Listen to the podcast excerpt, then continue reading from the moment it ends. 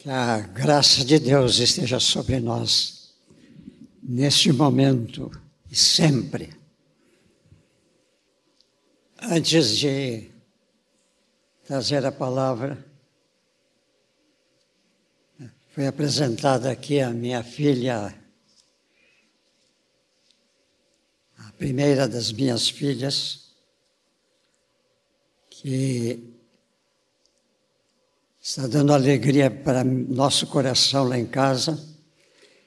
Ela veio para o aniversário da sua mãe, nessa semana que passou. Eu queria dizer que,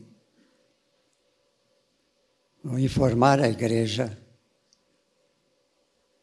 que ela foi cheia do Espírito Santo alguns meses depois que eu fui batizado com o Espírito Santo, quando ainda era pastor da Igreja Metodista Wesley aqui em Porto Alegre. No começo da nossa renovação,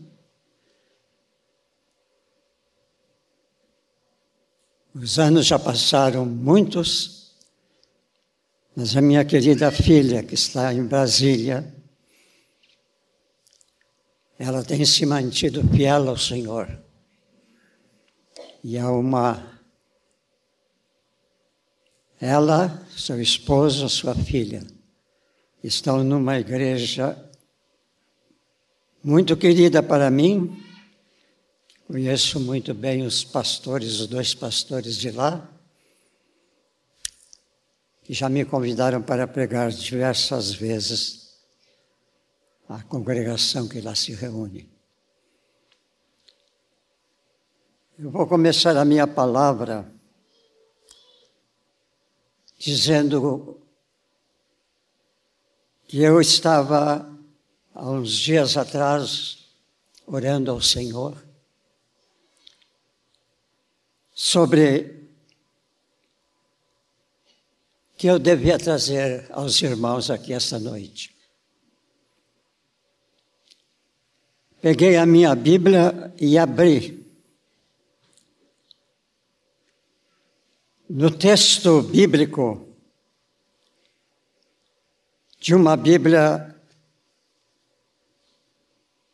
que é traduzida e foi corrigida por João Ferreira, Ferreira de Almeida. Foi um homem há anos passados, que fez uma das primeiras Bíblias para o português. No capítulo 8, versículo 18, antes de se apresentar o texto escrito que o apóstolo Paulo remeteu aos cristãos de Roma,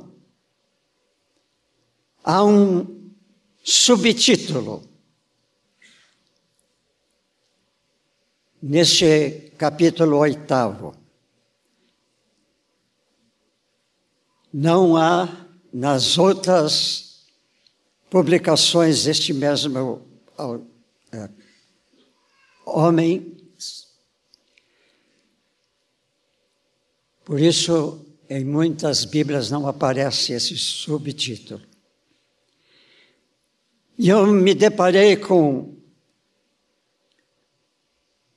essa porção escrita sobre antes do começo deste capítulo.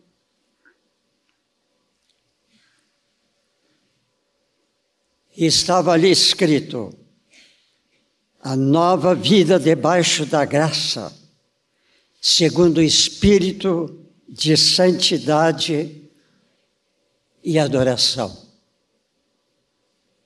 Deste subtítulo, eu destaco em especial essa palavra graça. E Deus tem me falado muito sobre o que é a graça. Este é um vocábulo precioso e muito excepcional mas no normal eu creio que ele é pouco compreendido entre nós cristãos.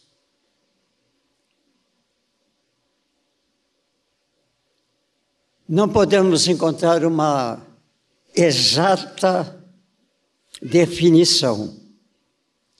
Entretanto, podemos dizer de início que a graça é a fonte de onde emana todos os atributos morais da personalidade de Deus. Tais como o amor, a bondade, a misericórdia e as inúmeras maneiras de Deus operar em nosso favor. Esses elementos todos adornam o caráter divino, e é através da graça que se manifestam a nós, as criaturas.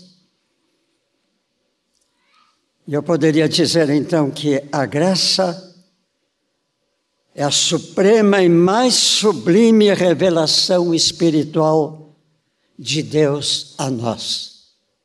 Repito, Graça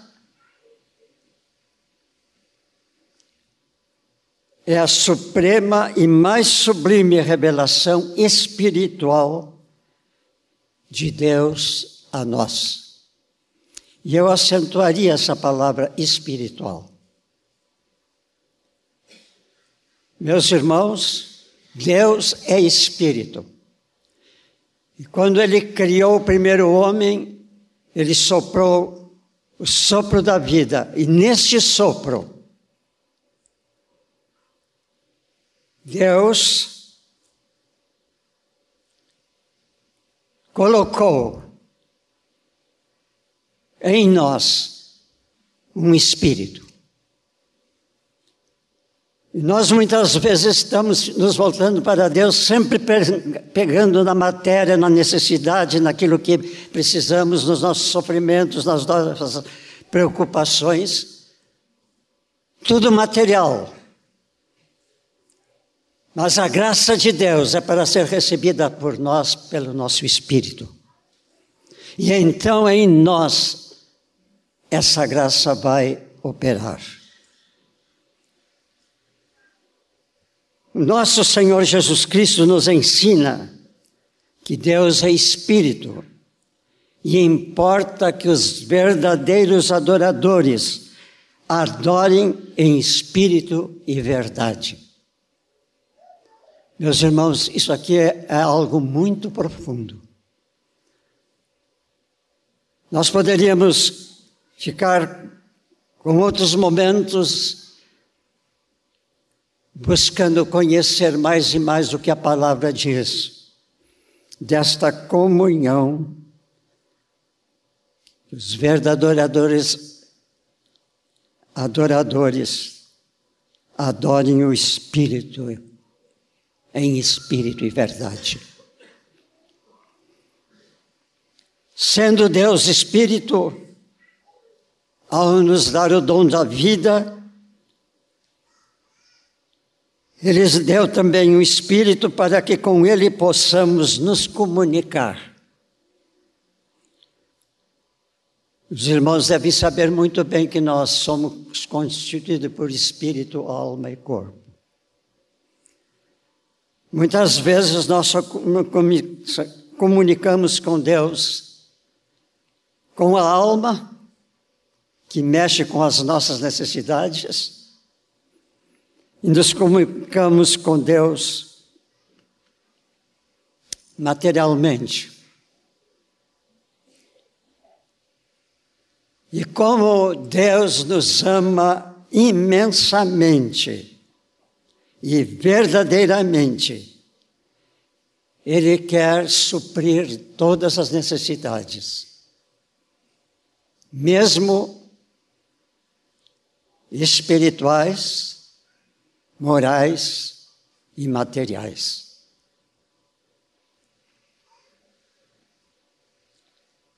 A via pela qual Deus nos acolhe com precisão, é realmente pela Sua graça. Simplificando tudo, eu diria: a graça é o canal de Deus para se comunicar conosco, respondendo às nossas necessidades, dando a nós o que precisamos, especialmente, especialmente a nossa vida espiritual. E Deus se agrada de que todos os seus os elementos que compõem o seu caráter venham a nós e faça aquilo que nós precisamos que ele faça. Eu poderia trazer uma outra definição à graça, dizendo que é o conjunto de múltiplas expressões que somente Ele nos pode conceder. Nós procuramos resolver os nossos problemas, as nossas situações, de diversas formas, sempre cedendo para o material. Mas quando Deus quer derramar sobre nós a sua bênção, Muitas vezes, nas nossas necessidades, nós estamos esquecidos de Deus. Por isso, meus irmãos, nós temos, como cristãos, de estar conscientes do que é a graça de Deus, o que a graça de Deus pode fazer em nós.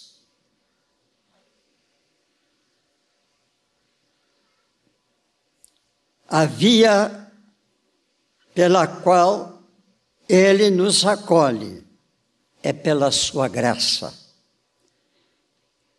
A sua graça, como eu já disse, é eminentemente espiritual. E ele nos concede, mesmo quando nós somos indignos de recebê-la. Deus escolheu no passado, os seus profetas, os seus apóstolos, para revelarem a sua divina graça em palavras humanas, para que possamos compreender os múltiplos recursos que Ele tem para nós oferecer. Por exemplo, a Bíblia nós encontramos a palavra pela primeira vez no livro de Gênesis 6, 8, onde informa: Porém, Noé achou graça diante do Senhor. Ou seja, Noé foi salvo da morte do dilúvio pela graça de Deus. Este vocábulo percorre toda a Bíblia e aparecerá pela última vez, encerrando o livro de Apocalipse, com uma bênção final que diz: A graça do Senhor Jesus seja com todos. Que final grandioso tem a Bíblia. Essa graça divina então, também se expressa a nós através da pessoa de Jesus, de uma forma muito valiosa. Romanos 5,17 apresenta: se é pela ofensa de um e por meio de um só reinou a morte, e este um só é Adão, muito mais os que receberam a abundância da graça e do dom da justiça reinarão por vida por meio de um só, a saber, Jesus Cristo. Este versículo acentua fortemente que a graça de Deus é também, e também do seu Filho, o nosso Senhor Jesus Cristo. E esta graça ambos querem dar abundantemente a nós. Recordemos que todos os valores espirituais do Pai se manifestam também na pessoa do seu Filho. Romanos 5, 17, na carta de Paulo aos Romanos, o apóstolo apresenta a palavra graça de uma forma excepcional, dizendo que se pela ofensa de um homem, Adão, morreram muitos, e por meio de um só reinou muito mais os que recebem a abundância da graça e do dom da justiça reinarão em vida por meio de um só, o Senhor Jesus Cristo. Para nós cristãos, o vocábulo possui um valor excepcional, que infelizmente muitos de nós crentes não utilizamos ou desconhecemos.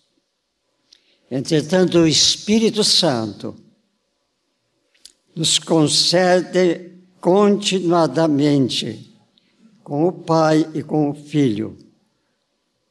Essa graça de Deus que tem reinado pelos séculos dos séculos. Que reinou desde o primeiro homem Adão e reinará até o último homem que subir para a eternidade. Se nós quisermos receber as dádivas da graça de Deus, há um só caminho que precisamos palmilhar com firmeza, que é o caminho da fé. A fé em Deus, a fé em Cristo e a fé no Espírito Santo. Como a fé é um dom da graça divina, ele abre para nós a possibilidade de recebermos todas as diferentes formas com que a sua graça se apresenta, pois ela provém do nosso querido e caridoso Pai Celestial, suprindo-nos tudo aquilo que nós carecemos.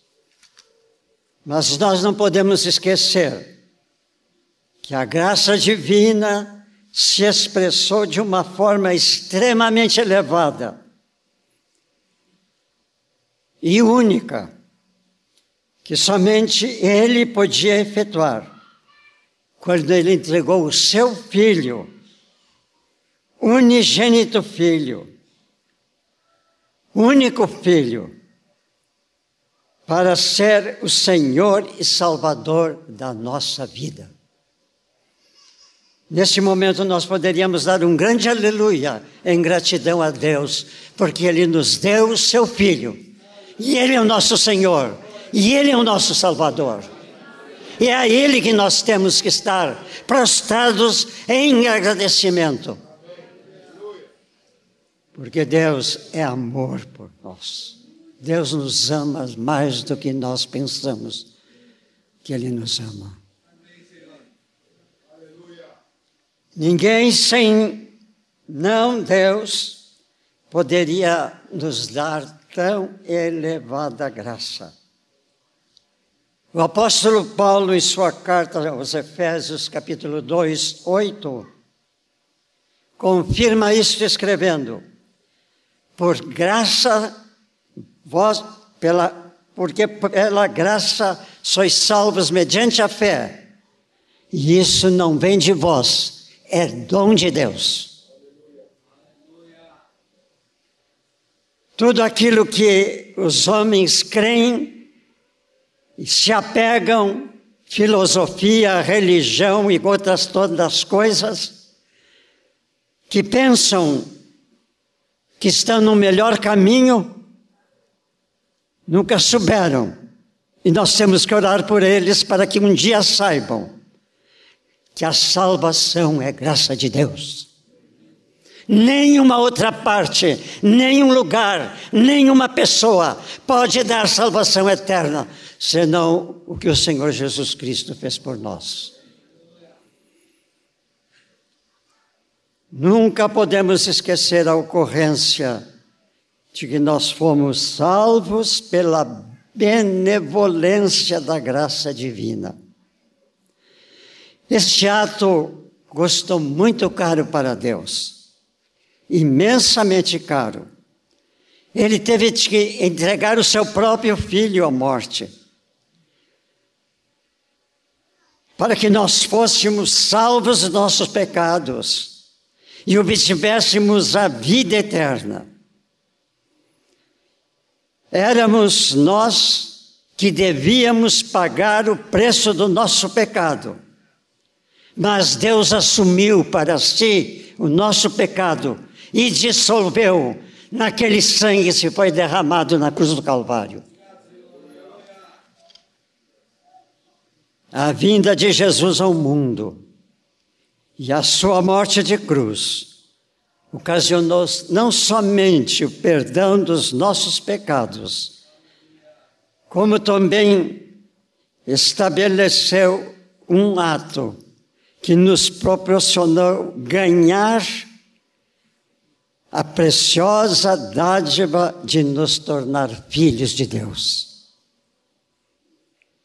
Em Cristo Jesus, a graça de Deus se manifestou de uma forma extremamente elevada.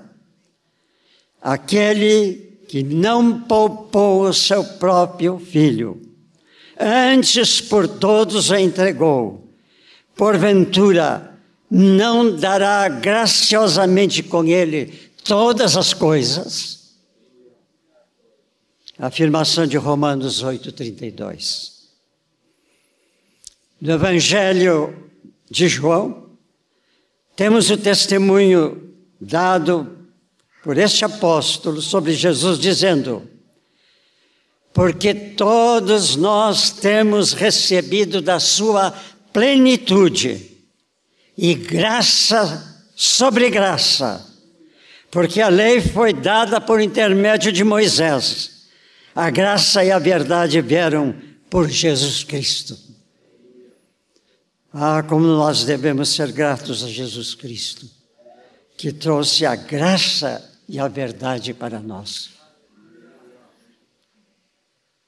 Tudo que recebemos de Deus são, expressão, são expressões da Sua graça. Graça que vem a nós para suprir toda e qualquer necessidade, sejam elas espirituais, morais e materiais. Alguém definiu a rica e preciosa graça de Deus dizendo que ela é o favor imerecido de que Deus concede a nós humanos. Verdadeiramente todos nós éramos pecadores. Como tal, nada merecíamos senão a condenação. Nós não tínhamos como nos libertar das amarras por nós mesmos, nos libertar das amarras que o pecado, nos, com, com as quais o pecado nos prendia. Diante desta triste situação em que nós nos encontrávamos, que nos fazia ser filhos perdidos de Deus, foi com a graça eterna que ele nos recebeu. O texto bíblico nos informa, porque Deus amou o mundo de tal maneira que deu seu Filho unigênito, para que todo aquele que nele crê não pereça, mas tenha a vida eterna.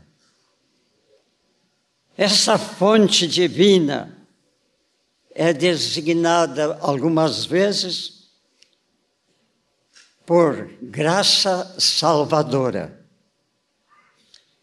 Na carta a Tito, o apóstolo Paulo escreve, versículo 2, capítulo, versículo, capítulo 2, versículo 11, ele escreve: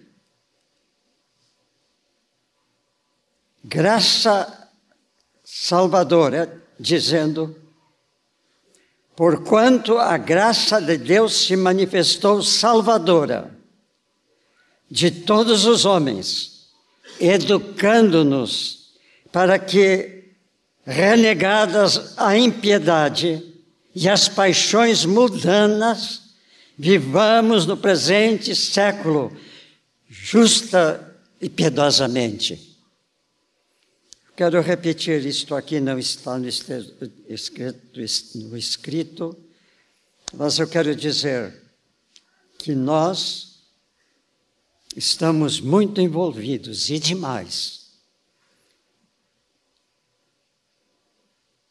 com a impiedade e as paixões humanas do presente século.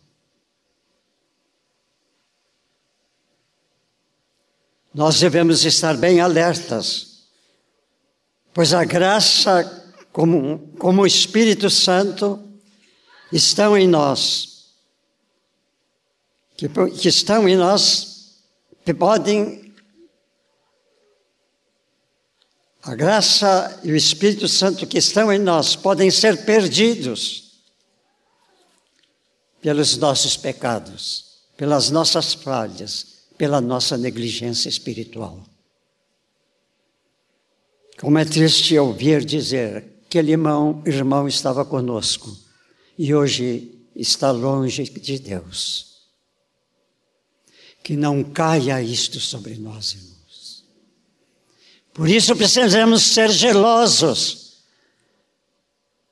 e nos concentrar em estar continuadamente na presença de Jesus, de Jesus Cristo e cheios do Espírito Santo.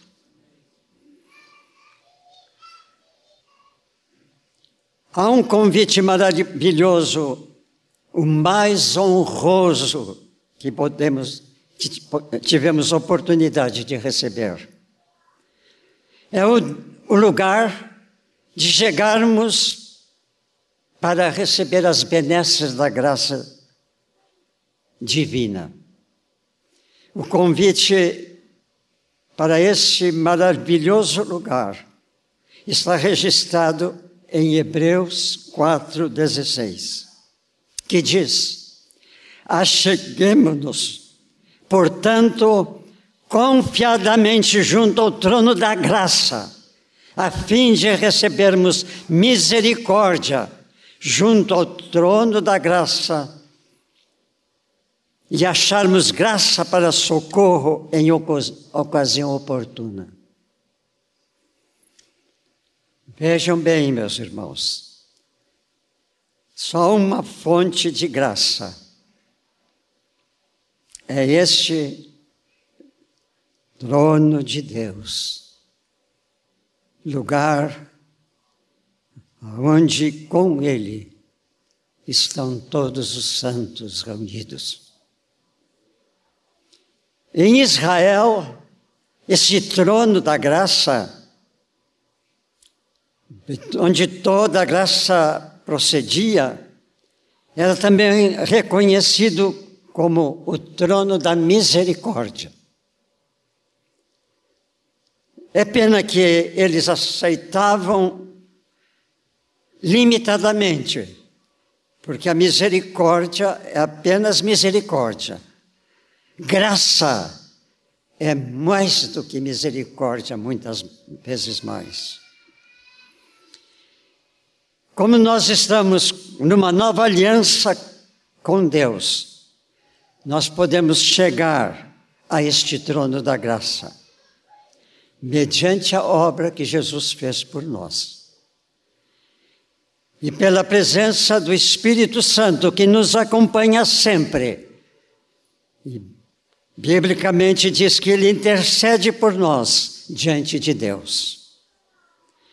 Com esses recursos, nós podemos chegar ao trono da graça diariamente, em qualquer hora do dia ou da noite. Estar diante do trono da graça é um ato que provavelmente pode trazer receio para muitas pessoas. Entretanto, é preciso notar que é deste trono que os favores, as diversas manifestações gratuitas de Deus para nós são distribuídas a cada um daquele que recebe de uma expressão da sua graça. Estando neste lugar santo, logo nós reconheceremos que estamos presentes no local no qual parte para nós aqui no mundo os valores mais significativos que só ela, a graça divina, pode nos conceder. Mas há alguns requisitos, meus irmãos, para nós podermos chegar ao trono da graça. Eles são, vou enumerá-los. Primeiro requisito, reconhecimento de este lugar é santo, pois é nele temos um encontro real com o nosso Pai Celestial. E nós estaremos, portanto, na presença do Rei dos Reis, o Senhor dos Senhores. Meus irmãos, eu faço aqui uma anotação minha. Como é bom orarmos e sentir que estamos diante do nosso Deus e Pai. Isso foge de todas as orações que muitas vezes nós fazemos.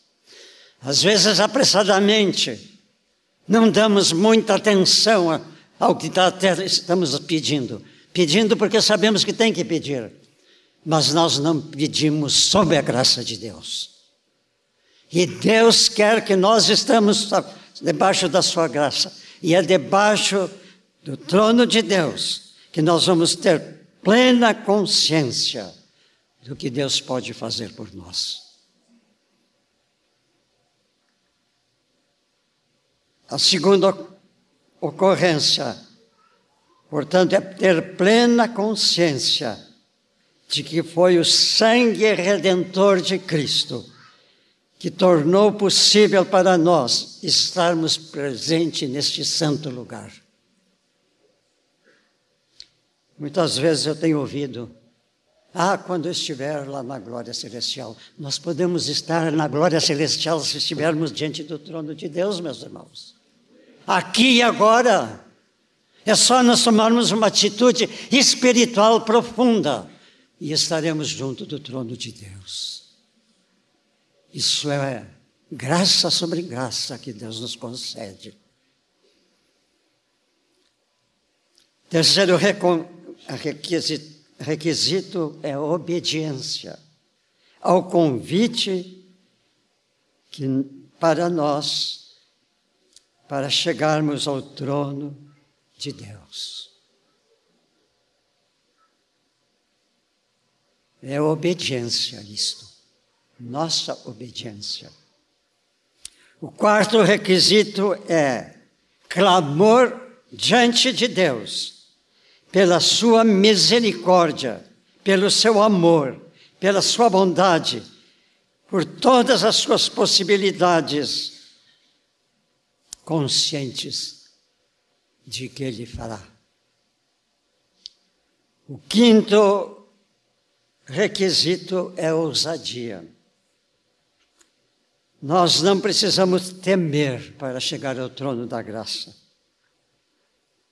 Para nos aproximarmos conscientemente da grandeza deste trono, nós temos que ter uma certa ousadia. Mas a graça de Deus nos ajudará. O sexto requisito é fervor e seriedade na apresentação das nossas necessidades.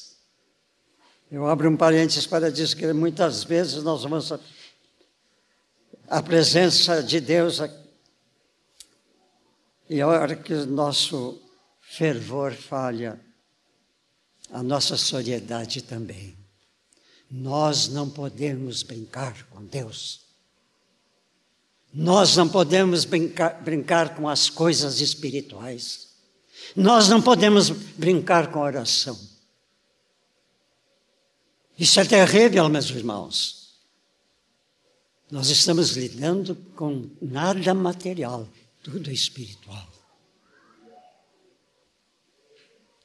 E finalmente, meus irmãos, a ser o sétimo requisito, nós precisamos chegar na presença de Deus, no trono de Deus, com fé, na confiança, fé é confiança em Deus, na confiança que Deus tem uma resposta para nos dar. Às vezes é agora às vezes é depois. E nesse intervalo, Deus está fazendo algo em nosso coração, fazendo em nosso pensamento, dos nossos sentimentos, na nossa vontade. Sei por experiência que muitos pedidos a Deus que eu fiz não foram registrados imediatamente porque Ele queria trabalhar com o meu coração.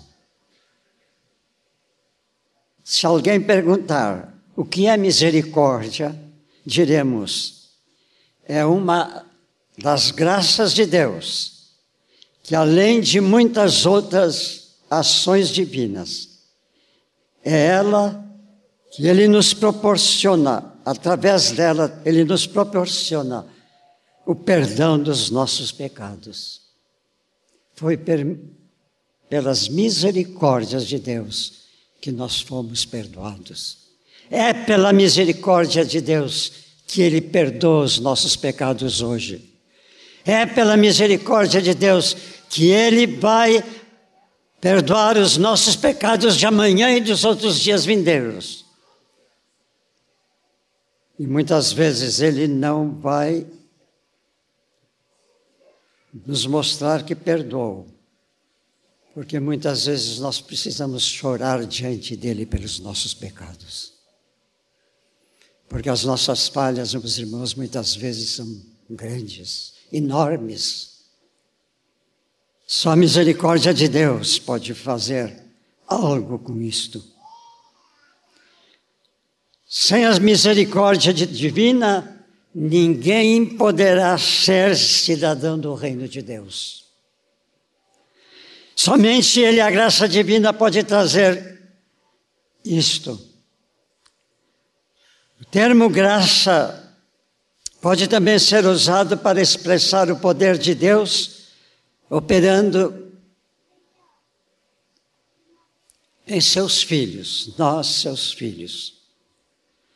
O apóstolo Paulo, certa vez, necessitou de um socorro de Deus, pois lhe foi posto um espinho na carne.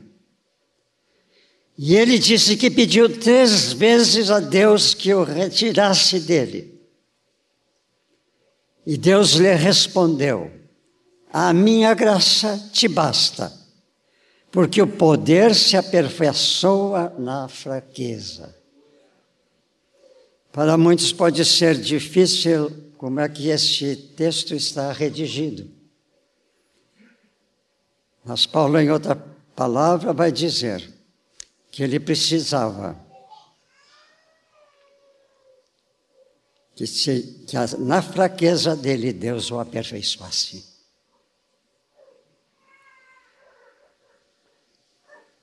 Alguém pode perguntar: que espinho? Paulo tinha. Essa é a nossa curiosidade. E por curiosidade, nós fazemos muitas indagações a, a Deus.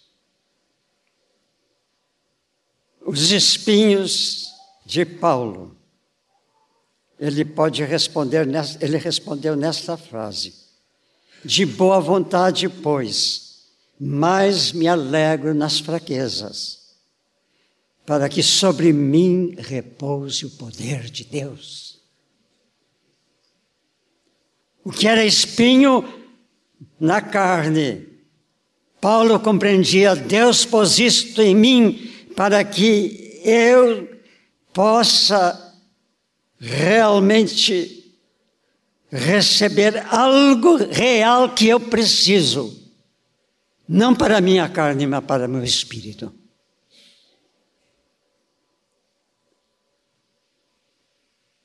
É fácil Deus trabalhar mais com a nossa carne do que com o nosso espírito. Mas Ele quer trabalhar primeiramente com o nosso espírito para depois nos responder. Outras vezes nós precisamos também receber um espinho pela nossa ingratidão a Deus. O espinho que dá na nossa carne talvez seja a desvalorização da graça de Deus, que dia a dia nos incomoda.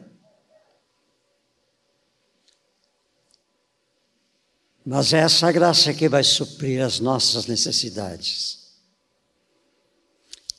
Lembremos de que a preciosa graça de Deus Pode ser também uma determinada unção que nós necessariamente precisamos receber de imediato do nosso Pai Celeste para resolver um problema que está incomodando a nossa vida. Os Atos dos Apóstolos, no capítulo 15, versículos 40, narra a viagem que o apóstolo Paulo faria junto com Silas, o seu companheiro de algumas viagens. Eles iriam para a Síria e para a Cilícia para confirmar as igrejas. O texto informa que ele partiu recomendando aos irmãos que ficavam aonde ele estava a graça do Senhor. Pois o desejo de Paulo era que eles ficassem bem seguros nas mãos de Deus. Essa é uma aplicação grande da palavra graça. Paulo sabia perfeitamente que ele necessitava fortalecer os crentes que ficariam distantes dele. Assim ele lhes disse que o lugar mais seguro para eles estarem era tomar posse da graça de Deus, pois somente ele, ela, a graça de Deus, os livraria de todo e qualquer mal. E é isso que Deus quer fazer conosco também. Devemos nos pôr sob a graça de Deus, continuadamente. É uma triste falha quando a graça divina se expressa em nosso favor e nós simplesmente dizemos aos outros, descuidadamente: Ah, eu estava muito mal, mesmo estava sofrendo, mas por um acaso algo aconteceu que eu desconheço que ocorreu comigo e agora eu estou curado. Mas ele esquecia que pela manhã ele suplicou um irmão da igreja para orar com ele e fazer o pedido da sua cura. Isso não ocorre conosco, irmãos?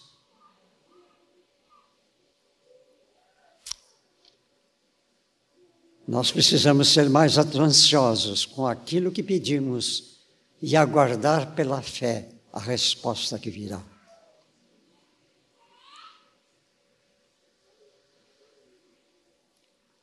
Lembremos também que um pecado que fizermos pode nos levar a perder a graça de Deus. Isso nos chama para nós estarmos mais atentos ao que fazemos, ao que pensamos e ao que dizemos. Como cristãos, nós temos falar a linguagem do Evangelho.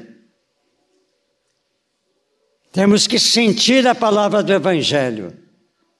Temos que viver a palavra do Evangelho e, sempre que possível, falar nos termos da palavra de Deus. Isso não é fácil para nós. Mas se nós quisermos estar debaixo da graça, isso é valioso, precioso, necessário para nós. A graça divina é revelada também constantemente na Bíblia. Apresentada por muitos dos irmãos do passado que escreveram sobre este texto.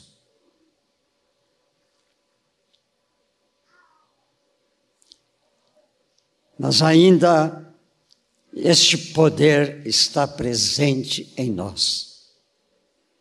Ele jamais perderá nenhuma força, porque ele é de Deus.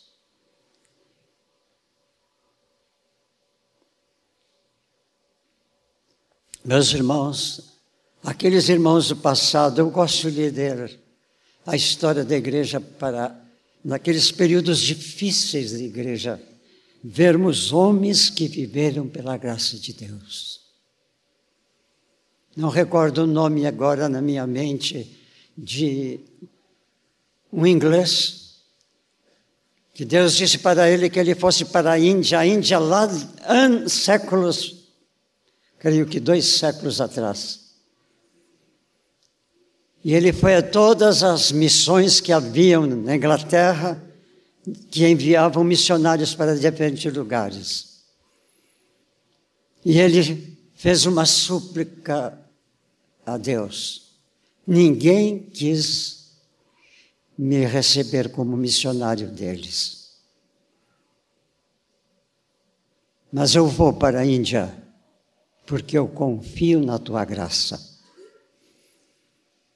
Meus irmãos, não sei como ele arranjou dinheiro, porque nunca lhe disse, para pegar um navio e ir para a Índia. Não era uma viagem fácil naqueles tempos.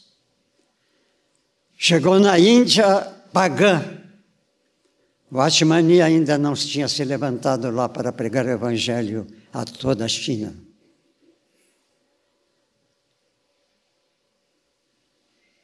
E ele viu que o trabalho era tão grande para ele sozinho, que ele começou a pedir a Deus que mandasse companheiros para ele. E os companheiros foram chegando um a um. Nenhum foi mandado por uma missão evangélica. Todos foram levados pelo Espírito de Deus.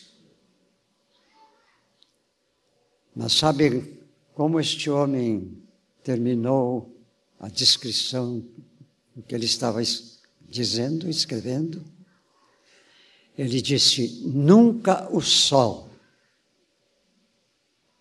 deixou de me ver ajoelhado antes do sol nascer, de me ver ajoelhado diante do meu Deus. Esses homens souberam usar a graça de Deus para fazer a obra que Deus queria que eles fizessem.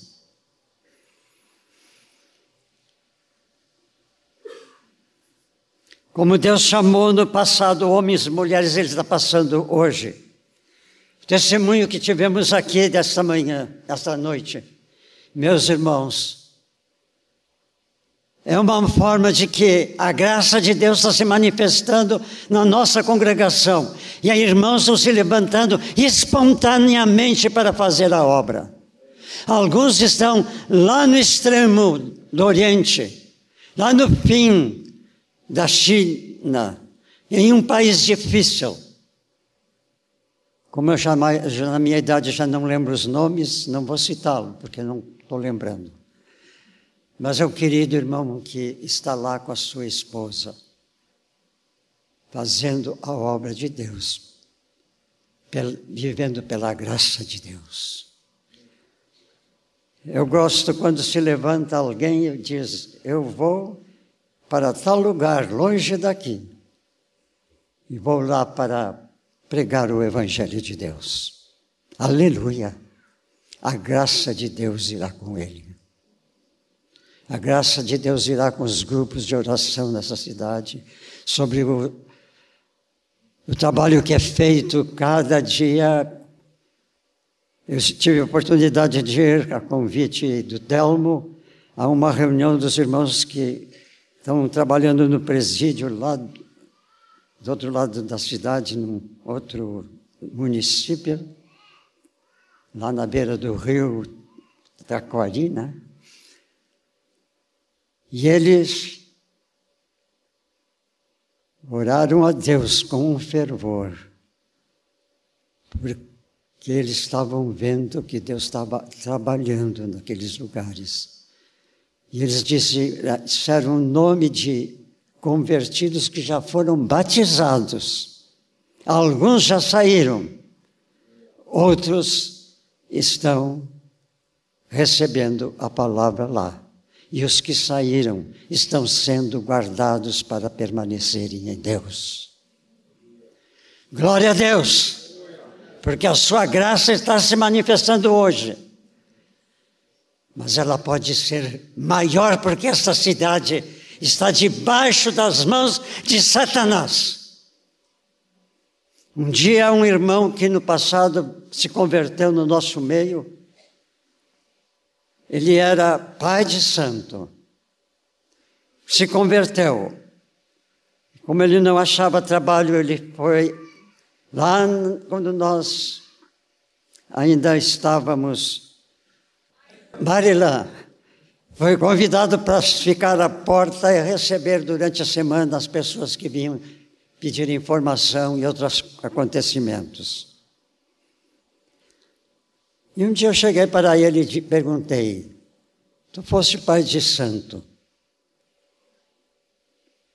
E na conversa, ele me disse uma coisa que eu guardei e não escondi. Ele disse: Erasmo, tu estás dizendo que lá na Bahia tem muito pai de santo. Fica sabendo de uma coisa.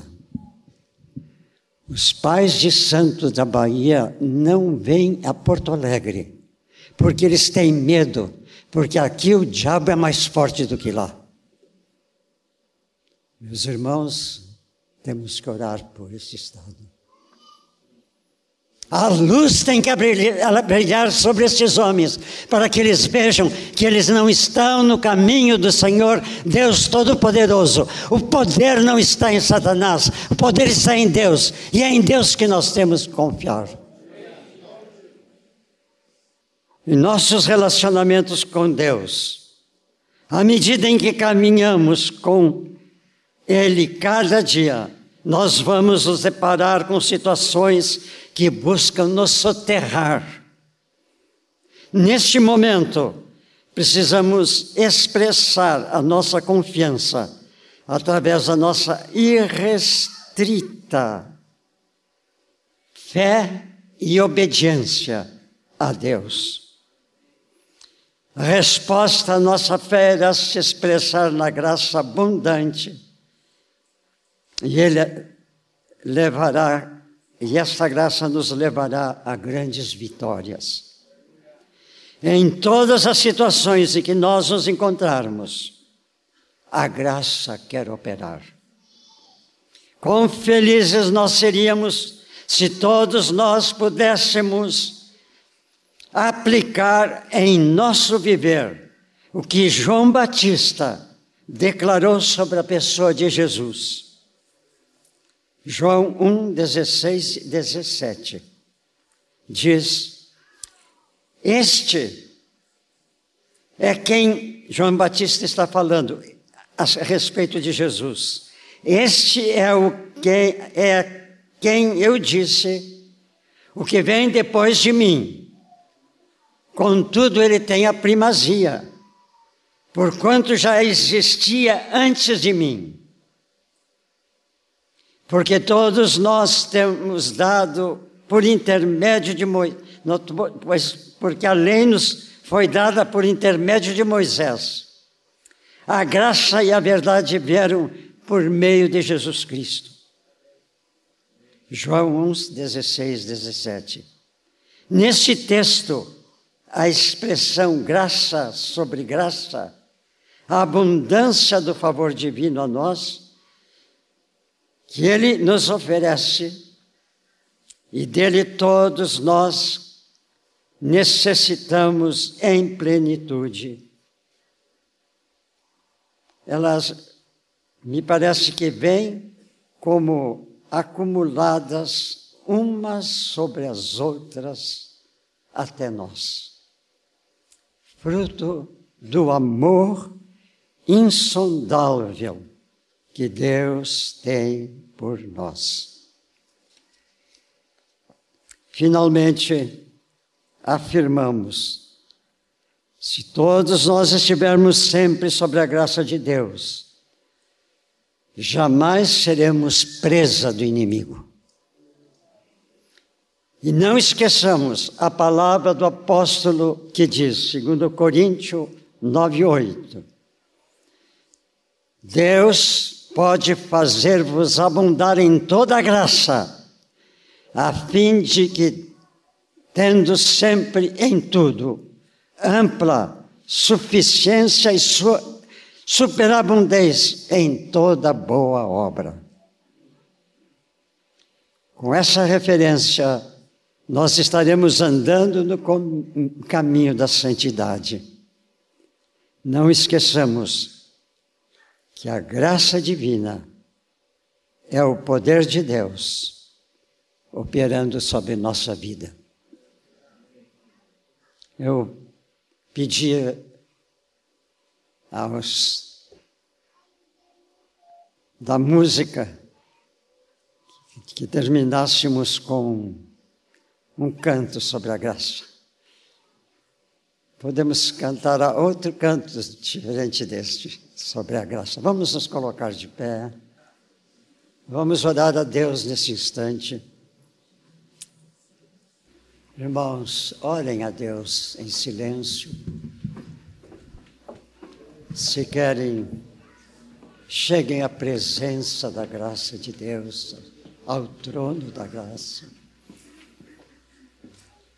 Seja um momento de companheirismo com Deus. Ó oh, Pai, aceita a oração dos teus filhos. Recebe as expressões do teu amor. Vai aparecer ali no quadro agora. Algo que eu gostaria que todos os irmãos pudessem fazer, vamos fazer juntos, uma afirmação para o nosso Deus.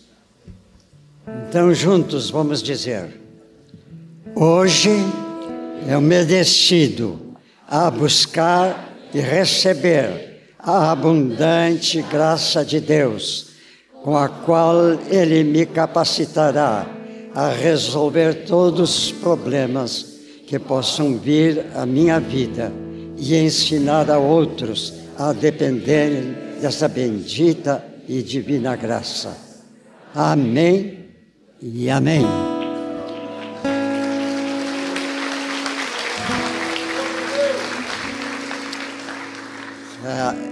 grande e infinita graça de Deus seja sobre todos vós. Amém.